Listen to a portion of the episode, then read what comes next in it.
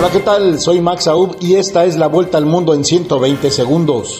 Las fuerzas rusas presionaron hoy en un asalto a varias ciudades ucranianas e impactaron con misiles un edificio próximo al aeropuerto, mientras los líderes mundiales piden investigar los repetidos ataques contra objetivos civiles como escuelas, hospitales y zonas residenciales.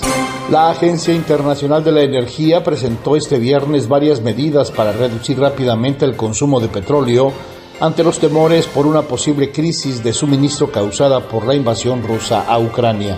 La farmacéutica Moderna pidió a la Administración de Alimentos y Medicamentos de Estados Unidos, FDA, que autorice una cuarta dosis de su vacuna contra el COVID-19 como un refuerzo para todos los adultos. El presidente de la Corte Suprema de Justicia de México, Arturo Saldívar, se reunió con el embajador de la Unión Europea, Gautier Mignot, para hablar sobre la promoción y protección de los derechos humanos en territorio mexicano.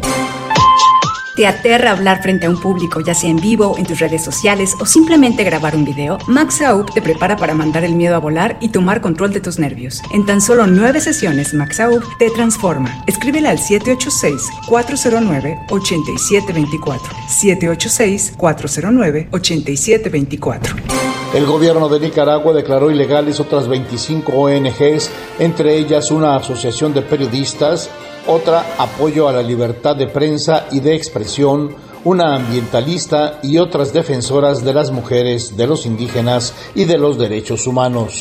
El polémico expresidente de Perú, Alberto Fujimori, saldrá en libertad en los próximos días después de que la Corte Constitucional emitiera un fallo que restituyó el indulto humanitario que recibió en 2017 en una decisión que reabrió una profunda controversia. Esta fue la vuelta al mundo en 120 segundos.